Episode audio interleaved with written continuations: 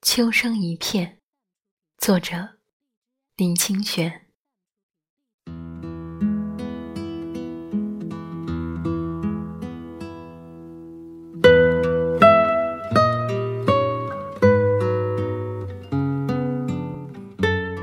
生活在都市的人，愈来愈不了解季节了。我们不能像在儿时的乡下，看到满地野花怒放，而嗅到春风的讯息；也不能在夜里的庭院，看挥扇乘凉的老人，感受到夏夜的乐趣；更不能在东北季风来临前，做最后一次出海的航行捕鱼。而知道，秋季将近。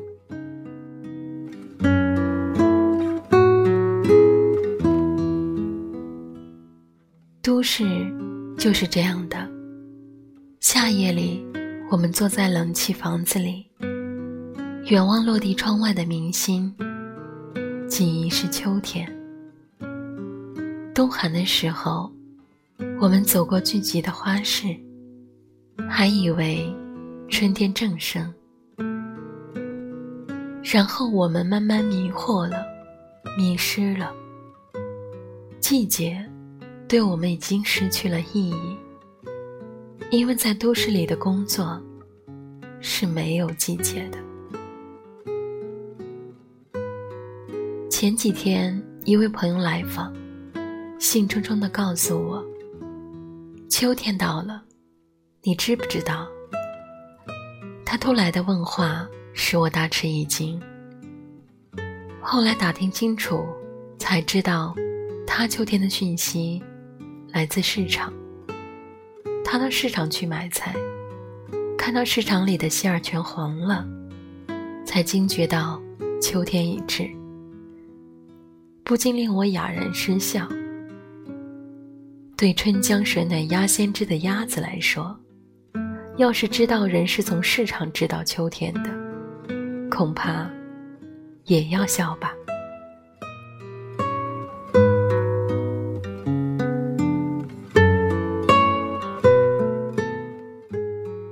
古人是怎么知道秋天的呢？我记得宋朝的诗人蒋捷写过一首《声声慢》，题名就是《秋声》。黄花深巷，红叶低窗。凄凉一片秋声。斗雨声来，中间夹带风声。书书二十五点，立敲门，不锁金声。故人远，问谁摇玉佩，眼底铃声。彩角声吹月堕，剑帘引马动。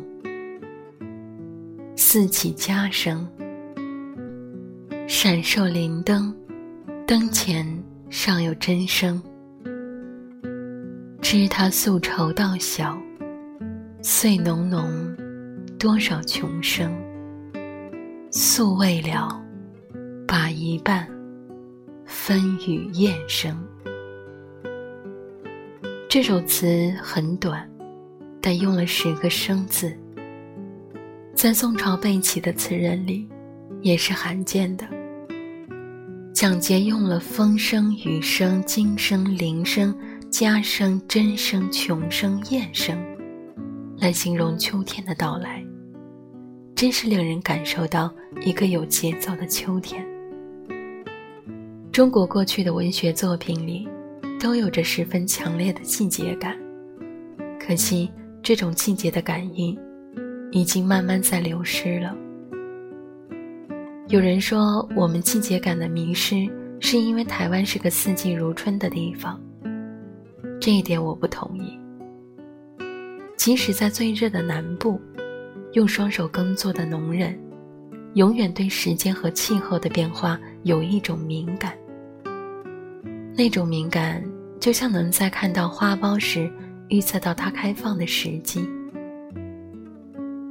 在工业发展神速的时代，我们的生活不断有新的发现。我们的祖先只知道事物的实体，季节风云的变化，花草树木的生长。后来的人逐渐能穿透事物的实体，找那更精细的物质。老一辈的人只知道物质最小的单位是分子，后来知道分子之下有原子，现在知道原子之内有核子，有中子，有粒子。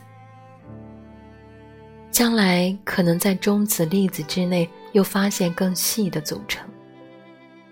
可叹的是，我们反而失去了事物可见的实体。正是因了中国的一句古话。明察秋毫，不见于心。到如今，我们对大自然的感应，甚至不如一棵树。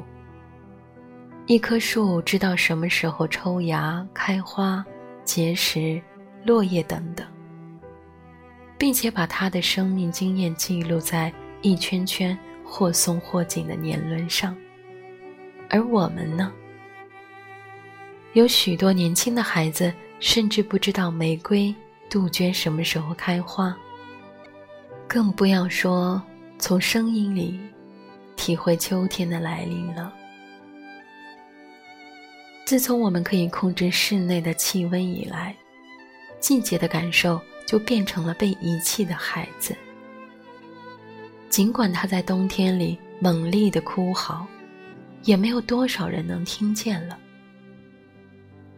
有一次，我在纽约，窗外正飘着大雪。由于室内的暖气很强，我们在朋友家只穿着单衣。朋友从冰箱拿出冰激凌来招待我们。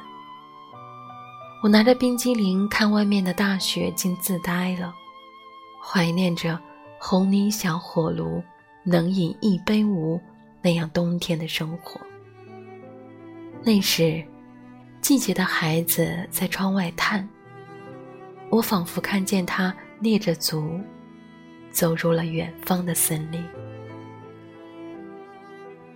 由于人在室内改变了自然，我们就不容易明白冬天午后的阳光有多么可爱，也不容易体知夏夜庭院静听蟋蟀鸣唱，任凉风吹拂的快意了。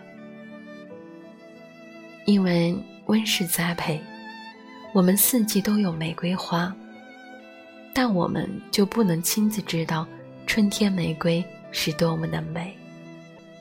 我们四季都有杜鹃可赏，也就不知道杜鹃血一样的花是如何动人了。传说唐朝的武则天，因为嫌牡丹开花太迟。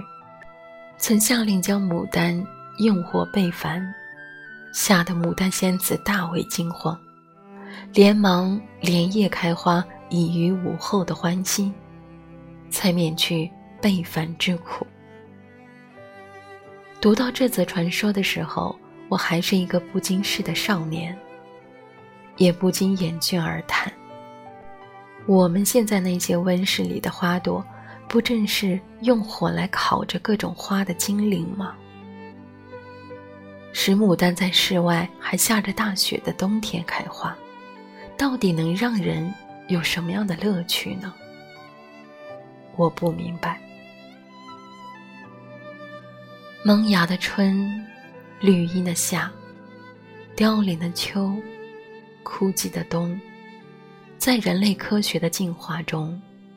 也逐渐迷失了。我们知道秋天的来临，竟不再是从满地的落叶，而是市场上的蟹黄，是电视、报纸上暖气与毛毡的广告，使我在秋天临窗北望的时候，有着一种伤感的心情。这种心情，恐怕是我们下一代的孩子，永远也不会知道的吧。